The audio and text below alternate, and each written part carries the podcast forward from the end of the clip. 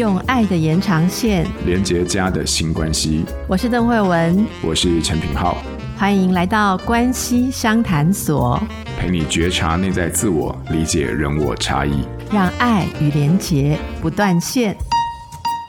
嗨，各位关系相谈所的听友们，大家好，我是平浩，非常开心又来到我们这一集的线上交流的时间。慧文好，平浩好，大家好。嗨，在我们今天节目开始之前呢、啊，我要来分享几个这个听友的回馈啊。啊，非常感谢你们，就是一直以来给我们非常多的一些鼓舞，还有肯定。那这个是我看看哦，有有一位是针对这个我们 EP 三十一如何面对拖延症这一集的回馈哦。这个是听友不能说的秘密。好，不能说的秘密呢，跟我们说到就是说，哎，我是之前许愿想听拖延症的听众，没有想到这个愿望竟然成真，真的太惊喜了。在聆听完品浩心理师详细的解说，慧文医师生动的例子之后呢，我对于自身拖延的行为有了更深的了解跟诠释，并且认知到这是一个情绪问题，不见得一定是时间问题。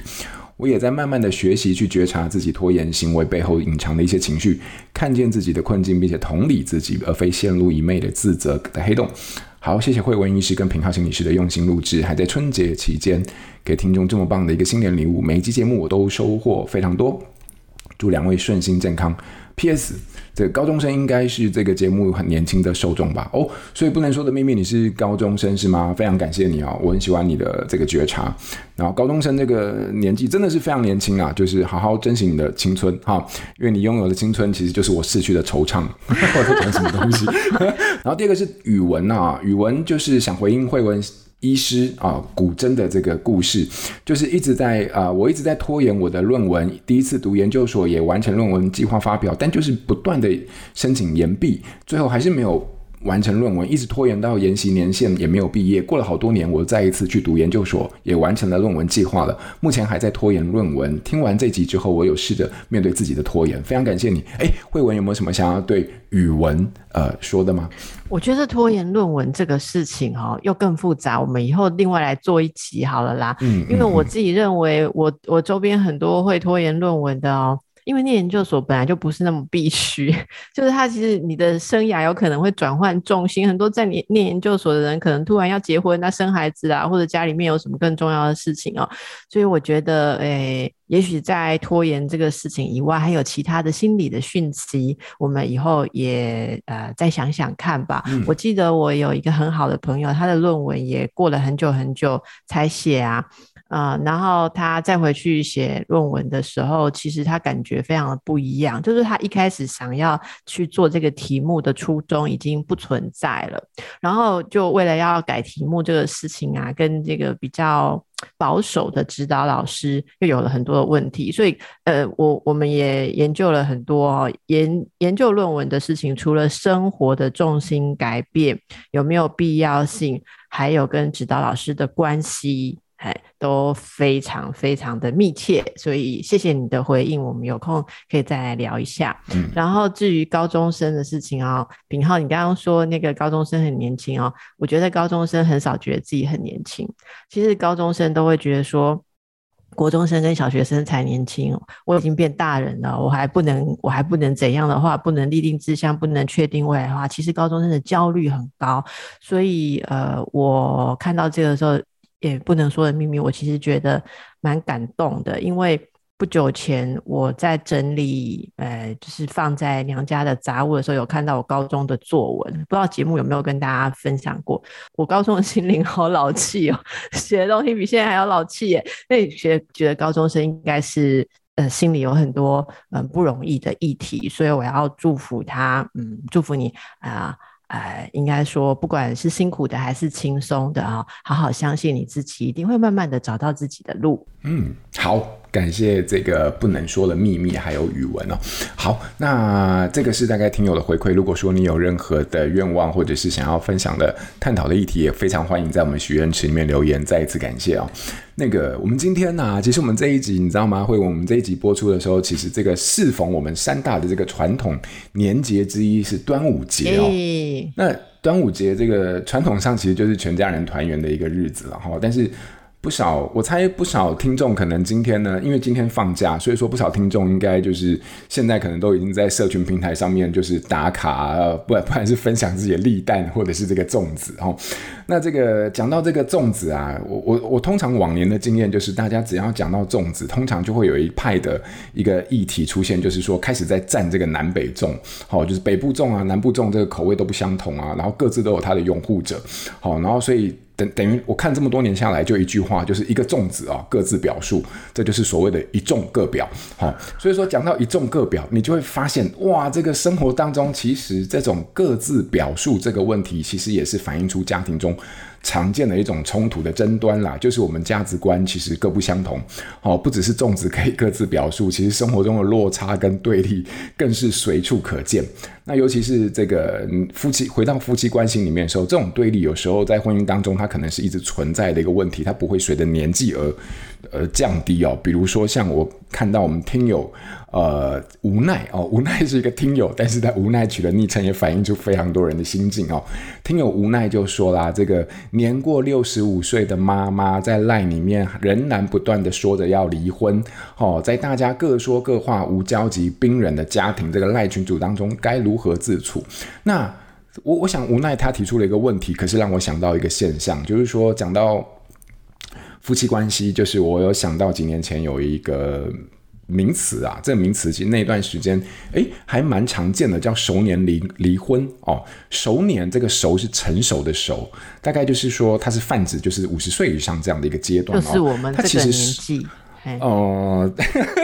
这是我们周边很流行的话题呀，没错。熟熟年嘛，熟年离婚这个话题吗？你知道，他其实一开始的时候，我还稍微研究一下，他其实是从日本的一个，呃，我最早看到这个名词，它其实是从一部日剧的名词，就呃名那个剧名就叫做熟年离婚。可是那很久了，那个大概是在二零零五年前后，那十几年前了。不过呢，那个时候我相信这个熟年离婚大概也反映出日本。当地文化，呃，当地社会的一个现象，就是说，离婚不是只有年轻夫妻的一个议题啊，可能到了五十岁以后的这个阶段时候，离婚有时候它也开始在攀升啊，成为当时的一个社会现象。那当然原因很多啊，我觉得今天就想跟慧文探讨一下，也交流一下，好，理解一下。不过我我觉得这毕竟是一个呃日本的一个现象，所以我查了一下我们国内主计处的一些资料，结果我们发现我们主计处有一个很有趣的统计，大概是这样子，在二零一八年的时候，就是。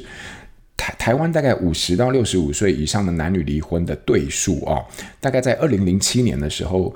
二零一八年的时候离婚的对数啊，在五十到六十五岁是二零零七年的一点五倍，好，也就是在十年之间，基本上我们。呃，成长的幅度有百分之五十左右。好，那这个男性的话，大概有一万两四千多对；女性的话，大概有七千九百多对。好，这个之所以对数差异，是因为在离婚的时候，夫妻的年龄是不同的。所以说你会发现，哎，这个好像在我们的社会里面，它开始也是一个越来越普及的一个现象。然后再加上慧文刚刚说，哎，熟年离婚其实，嗯，很常见啦。我是还没有遇到啦，所以说，我觉得我也想问问看慧文，就是说。为什么？为什么熟年离婚会是一个反而就是比起年轻的夫妇离婚，熟年离婚这个现象你是怎么看待的？然后你你自己有遇过类似这方面的议题吗？你怎么解读啊？然后呢？对呀、啊，这个这个是一个我我觉得对我来说还是一个诶，我也很好奇的一个方向。我为了这个议题啊，就是还去查过资料。其实这几年我们内政部的统计哦，大家猜一猜婚龄几年的人离婚最多？品浩，你帮大家猜一猜好不好？好啊，好啊，我我猜一猜好了，因为我觉得如果就我自己的猜测，纯猜想，完全没有任何评判的话。我觉得五年内吧，会不会？对，没错。哎，真的，五年内其实就是、哦、其实是离婚最多的。嗯、那如果撑过五年，甚至撑过十年啊，嗯、其实一般都会再撑到十五年。好，然后十五到二十年那那个地方又慢慢开始，就是大家说的可能呃，像二十年以后，哎，又会出现另外一个这个离婚的一个 peak 哈。那我我觉得熟年离婚这个问题。应该说，它虽然是从日本的讨论开始被大家听到，可是我觉得从日本传过来更值得注意，因为日本呃大家知道，过去的几十年来，日本其实是算亚洲延续这种蛮传统的那种丈夫啊。丈夫的那个样子最强的一个地方，呃，如果大家有日本的亲戚朋友或曾经在日本生活过，你会知道，呃，在至少在五六年前，我的感触还很深，就是日本的男人那种，呃，那种男人应该是怎么样？那那里面所蕴含的大男人主义，实在不是台湾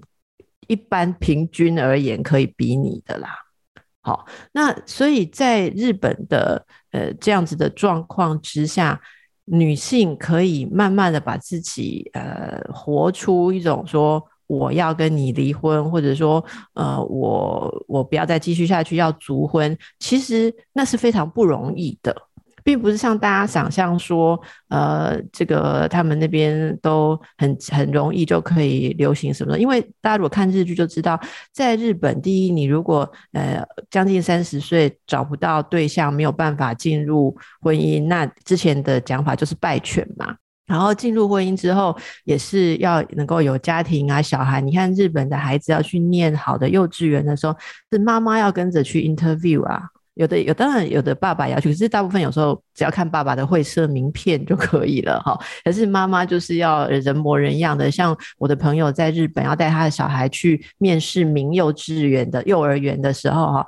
那个妈妈我从来看她都是很嬉皮风的，就是她还穿上了这个洋装，有白领两个白领子，然后旁边有那个蕾丝的啊，然后她戴了一串珍珠项链，然后带着他的小孩，小孩也打扮成那样子，只差没有珍珠项链。我说奇怪，你是寄给我你二十年后的照片是不是？就是整个一个老调这样。他说一定要这样子端端庄庄，你的小孩子才能够进好的学校。那你更不要说什么你是单亲家庭啊，或是离婚啊，一个妈妈带着小孩的话。所以呃，这些在那么样子对于婚姻家庭的观念更传统保守的地方哈，呃。整个开始掀起这个话题，你可以说它是一种反扑，也可以说是一种解放。那对呃台湾来台湾人来讲，当然会有相当大的一个刺激哈。然后我先补充一下，呃，我我刚刚说的这个是一个比较大众的现象，当然不是说日本没有极端的对婚姻非常解放看法的人哈。那其实日本我们知道走在前卫的人非常非常的前卫，甚至比我们这边呃。我我觉得台湾其实那种那种大家一体的文化，那个均值性包含的范围比例还蛮大的。但是呃，像像日本的话，你就知道它整个社会看起来好像，很呃传统，但是他们前卫的。呃，是走得非常非常前面哈。好，那所以我讲这个大概，呃，我知道的传到台湾，至少我自己开始注意到这个现象后，开始呃应邀在一些演讲啊、研讨会当中谈的时候，我们大部分听到的问题就是说，想要这样子做的提出来的很多是女性，当然也有男性，但是他的共同点都是。提出这个呃熟年离婚的人，大部分不是因为一个短期的事件，他跟比较年轻的时候的那种无法忍受的事件，因而要离婚不一样。所所谓无法忍受的事件，因而要因而要离婚，就是说啊、例如说呃，我因为一个冲突。好，然后觉得你的家人对我很过分，然后你又不站在我这边，所以就马上冲突越演越烈啊，最后就没有办法收拾，或者是一方有严重的，像是出轨啊，好背叛行为，还是金钱上面啊、有麻烦，好这样子的问题啊，或是呃暴力。不管是精神或是肢体上面的暴力，那这个都是呃所有年龄层会遇到的。可是熟龄离婚有一个特色，就是很多人在这时候提出离婚的时候，另外一个人很惊讶，他说：“为什么？”然后呢，这个为什么讲起来可以写十本书。然后对方会说：“对啊，有一百个理由，但是这一百个理由都很久啦，都存在很久了，你为什么现在？”要来控诉，或者现在才要改变，我觉得这是熟龄离婚我看到的一个特色。那最近其实有一本，呃，应该是韩国的书吧，叫做《控诉婚姻》，我不知道大家有没有看到。就是，啊，总而言之，就是说，呃，婚姻里面有太多罪状，哈，它一条一条把它控诉出来。其实大家看可能会蛮有共鸣的。那我们就从这里来回应那个无奈哦。我觉得妈妈在赖群组里面一直说她想离婚这件事啊，我们不能只听到离婚，而是离婚。它代表了她要控诉那十本书的内容，而没有人听，他可能就只有家庭群组可以来这里呼唤听众，然后他其实是想要说他为什么想要离婚，因此我会建议大家如果有这样子的状况的话，诶，我我我曾经遇过来智商的人说，我妈说要离婚了哈，那我就给了他我认为全台湾最好的三个律师。的那个，我我 Google 都给他们事务所的电话啊，他也不去约，那就每天一直赖我说他想要离婚。好，那我我就觉得说，哎、欸，这就是一个我刚刚讲的典型例子，告诉你想要离离婚，不是要问离婚怎么办理，因为这个在长辈群组里面懒人包很多。懒人包就是跟打疫苗，或者说万一确诊要去哪里视讯看诊一样的，有懒人包。其实这个不断传讯息给你的爸爸或是妈妈，是要跟你讲说，谁能听听我说一说这几十年来婚姻我的委屈。了解，我我最讶异的是你，你居然已经开始在这样的群组里面。好，不过你刚刚有说到一件事情，就是关于控诉这个部分，也就是说，其实他，比如说无无奈的这个应该是他的妈妈，所以他其实最主要的是想要自己可以被听到这件事情，而被听到这件事情，显然就是在婚姻里面长期被漠视的一个需求。那。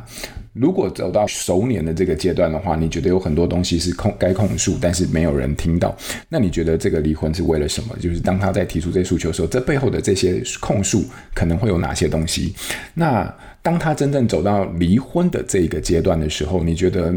什么时候他可以变成是一个我开开始非常慎重去思考的一个选择？有没有可能是在什么样的状况或者是条件底下，开始离婚这件事情变成我呃变成它是一个行动化的过程？这个也是我好奇的地方。我先说说我的想法，等一下再请教平浩的想法。嗯，我我最近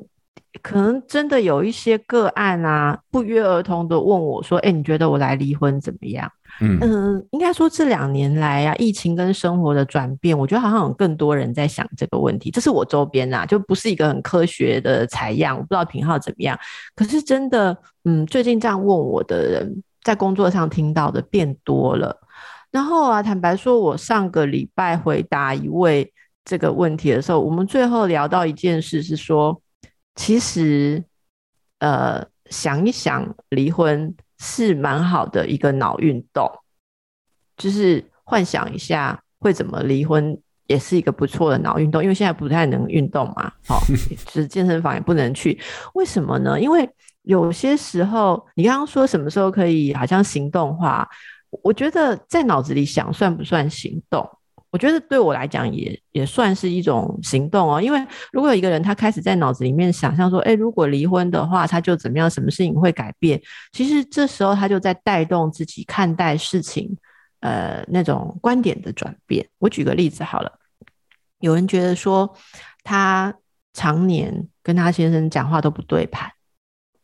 然后呃。最近可能因为公司排班的一些压力，就疫情嘛，排班的一些压力，好，那有有同事就用各式各样的理由说要求要居家上班，可是他就是偏偏没什么太多的理由，小孩都大了，别人都动不动就说要请这个照顾假或什么，可是他也没人需要他照顾，所以他常常就是呃，他倒不是不愿意去上班，而是觉得他的工作增加了。好，那可是他在跟他先生抱怨这些委屈的时候，他先生回话的方式就让他觉得再也不想忍受，所以他就开始想说，他每天过得这么的不快乐，就是因为有这个老公。那如果离婚的话会好一点。好，那像这样子的问题开始思考的时候，其实我们马上就会来问。好，大家都以为说遇到这种问题的时候，要拿一张纸折两半，左边写离婚的好处，右边写离婚的坏处。然后下面再垫一个那个律师的名片，其实我觉得不是这样。我觉得最重要的是是开始在想，这时候我的习惯是引导一起探索的个案去问说，那你你会想到要离婚，你是想要避免什么，或是想得到什么？好，那像呃，比方说，我举个例子啊，比方说，我刚刚说的这一位，他就说他觉得这种有名无实的生活很空虚。OK，好，那我就再问他说，那么我们来想象一下，如果你离婚的话，你会找到一个心灵可以交流的伴侣吗？OK，如果你的想象是这个人卡了我的位置，然后我又不想做出出轨的事情，引人非议。我有道德责任，所以我要先跟他离掉。我恢复单身的时候，我要去寻觅心灵投合的人。那这时候你当然会想离婚嘛？可是问题是，如果说你痛苦的是没有心灵陪伴，可是而且你也没有打算要再去找伴侣。其实很多人，如果我们问起像这样状态的人，他们都会说：“我不是为了要交新男朋友才要离婚的，不是，我只是觉得我老公太难忍受。” OK，那我就会问他说：“那么你没了这个老公，你本来缺乏的心灵支持也不会出现啊，除非有别人补进这个位置嘛。你把卡位的东西去掉，有人补进这个位置。那很多很多熟龄人都跟我说，一次就吓死了，他才不要再找新的伴侣。如果好不容易能够 get rid of。”这个的话，就是除掉这个的话，谁会那么笨再跳进另外一个关系？他要去海阔天空。我说好，那你的想象就是你呃，因为婚姻空虚或者没有支持、没有亲密感，然后你要离婚，离婚你就会海阔海阔天空。是这里面有一个逻辑问题，是你那个孤独感并不会因为你把这个人赶走。就得到填补，所以当我们想清楚的时候，你就会知道说，其实它这只是一种无计可施的时候，不知道要去改变什么地方，所以只好想说我离婚来做一点改变。那我我刚刚所说的这些讨论，就是在脑中的一个离婚的行动思考，它叫做思考。可是这样思考过之后，可能会帮助我们更清楚的去看到，好。呃，亲密感对我的人生是多么的重要，所以我也许要再进行进一步的沟通或进一步的要求，或者是我真的要放弃对亲密感的需求，我转而用其他的方式让自己的生活可以满足。那这些事情如果能够呃被清楚的思考跟讨论的话，常常当事者自己就会知道，我想要的到底是离婚，还是说我不要管这个人，我去充实自己的生活。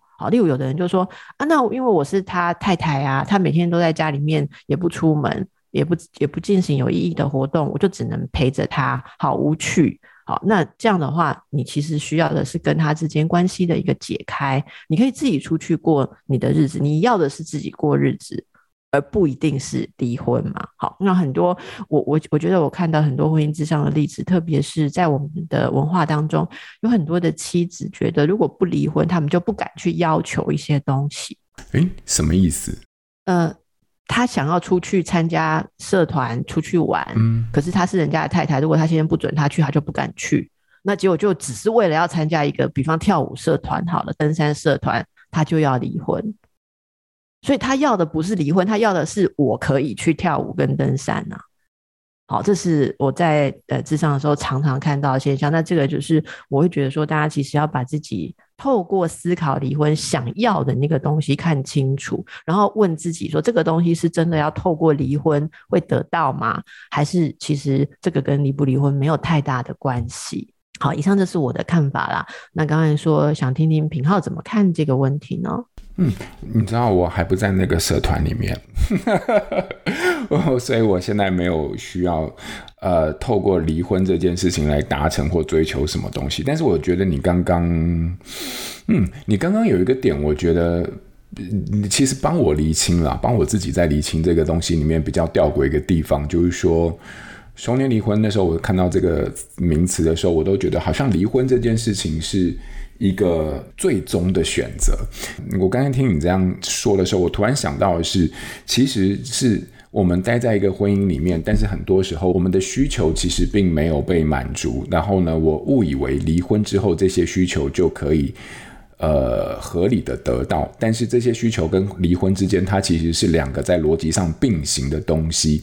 有赖于我们究竟对于这个需求的厘清下，到底得到的这个需求是什么？有时候如果是亲近感或者是孤独感这件事情，那可能必须要在关系里面去思考。嗯。可是有时候是我对于我这个人的一个自主成长，或者是我兴趣的一个发展，那这个东西不见得一定是在离婚的前提底下才能够去做的。可是很多时候，我我在我刚刚好奇的是，那为什么我们会有这样的一个思考的框架？就是说，在婚姻之下，我好像失去了对我自己这个人的某一些嗯成长的一种决定权，而是必须要回到这个关系里面才有可以一起去看的。似乎我对于我生命的某一种掌控权，在婚姻里面也是让渡给对方的。好，我我在想，是不是我们？有可能有这样的一种没有意识到的一种呃权力的关系，然后呢，于是我们觉得必须要把这个权力或这个关系切得非常干净之后，我才有办法去找到我自己自主的人生。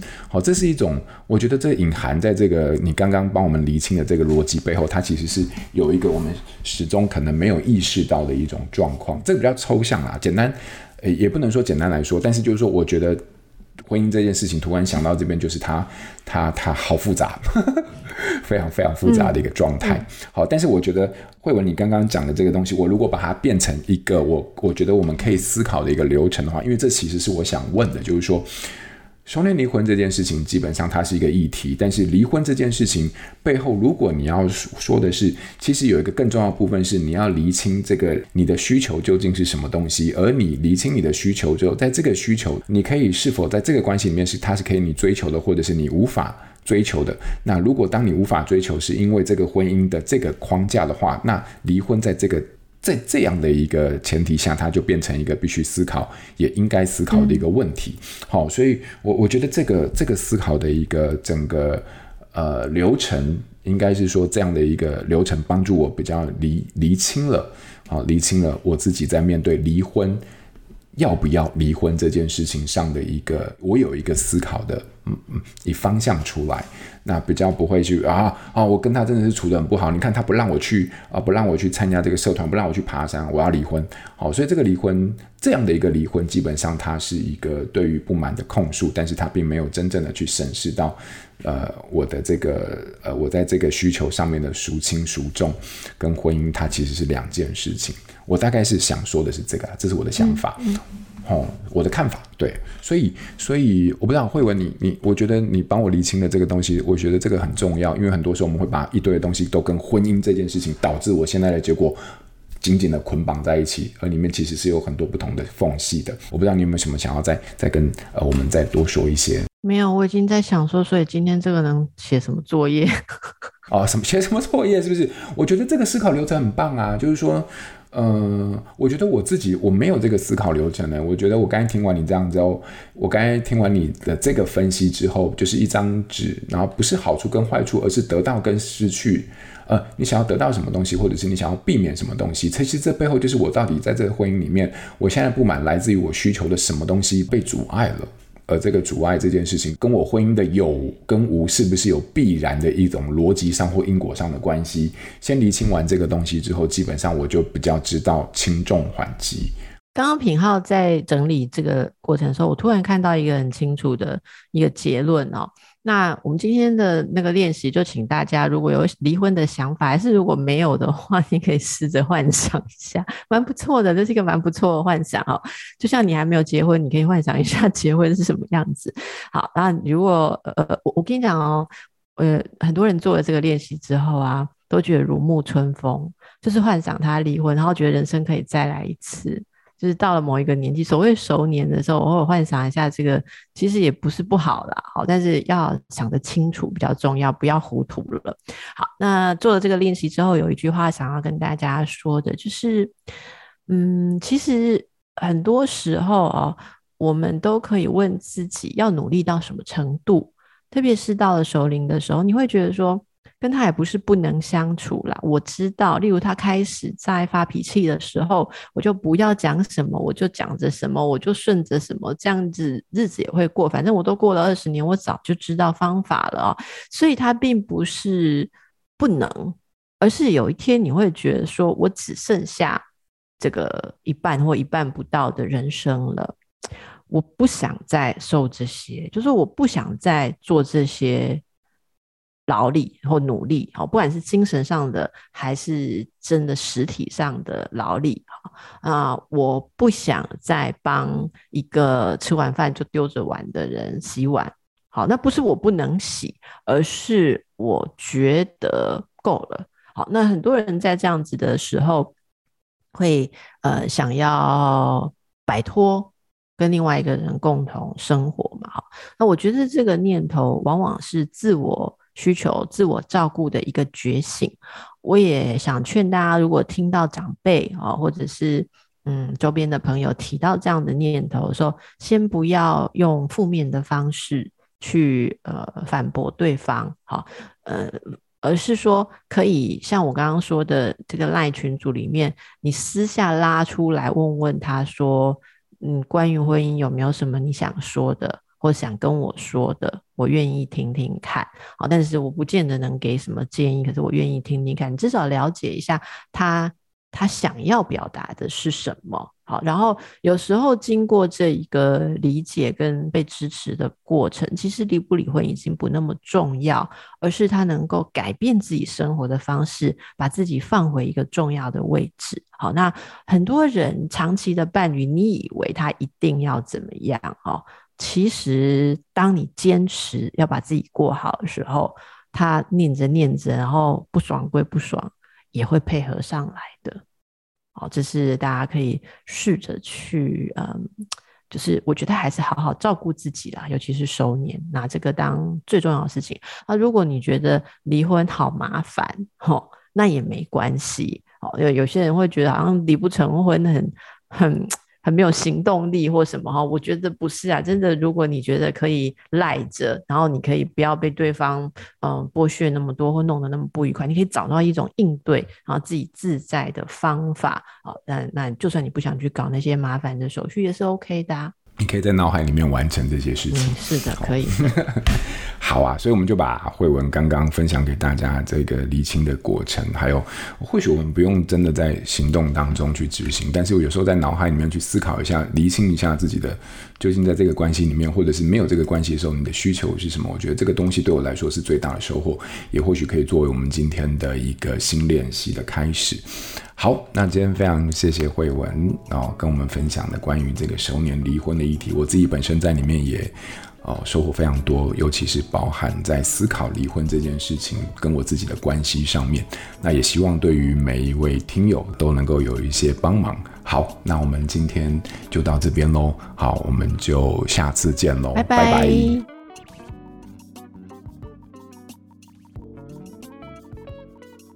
亲子天下 Podcast，周一到周六谈教育、聊生活，开启美好新关系。欢迎订阅收听 Apple Podcast 和 Spotify，给我们五星赞一下。也欢迎在许愿池留言，告诉我们。我们下周五再会。